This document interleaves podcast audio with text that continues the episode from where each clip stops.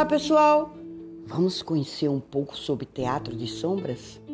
Encontrei aqui uma cartilha chamada Cartilha Brasileira de Teatro de Sombras, do autor Alexandre Fávero.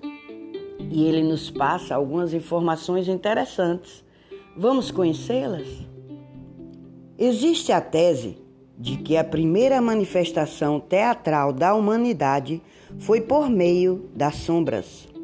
Elas teriam sido projetadas pelo movimento corporal dos homens das cavernas, iluminados pela luz do fogo, ampliadas nas paredes enquanto comiam e contavam as suas histórias de suas façanhas ao redor da fogueira. Algumas enciclopédias afirmam que o primeiro teatro de sombras surgiu na China, onde um imperador chamado Yu Ti ordenou ao mago da corte que ressuscitasse a sua bailarina favorita, trazendo-as do reino das sombras. Caso o mago não tivesse sucesso, ele seria morto.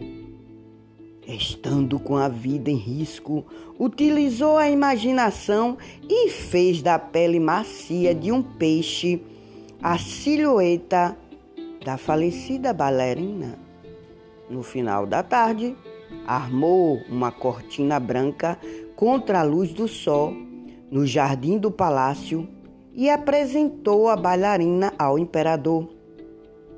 Com movimentos graciosos e ao som de sua flauta, fez a bailarina dançar aos olhos de toda a corte. Acredita-se que foi assim que surgiu o teatro de sombras. E talvez venha daí a tradicional denominação ocidental de sombra chinesa para esse gênero de teatro. Assim, como na tenda ou na lenda chinesa, em outros países do Oriente, as figuras também foram e ainda são feitas de pele de animais, como cabra, camelo, cavalo, búfalo e boi. Depois de raspadas, secadas e pintadas de forma a ficarem quase transparentes, eram habilmente trabalhadas com lâminas e tintas.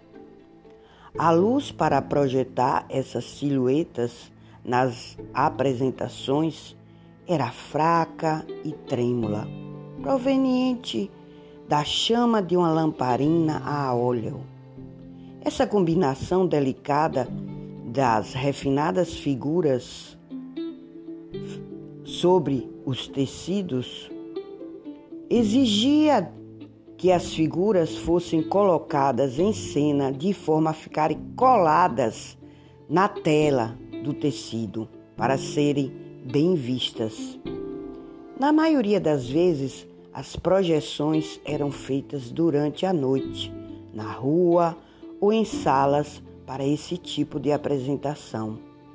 O artista aprendia essa arte por meio do aprendizado familiar e se tornava um virtuoso que estudava variados e muitos populares tipos de teatros de sombra em cada país, com textos clássicos, formas tradicionais de confeccionar e manipular as figuras para interpretar.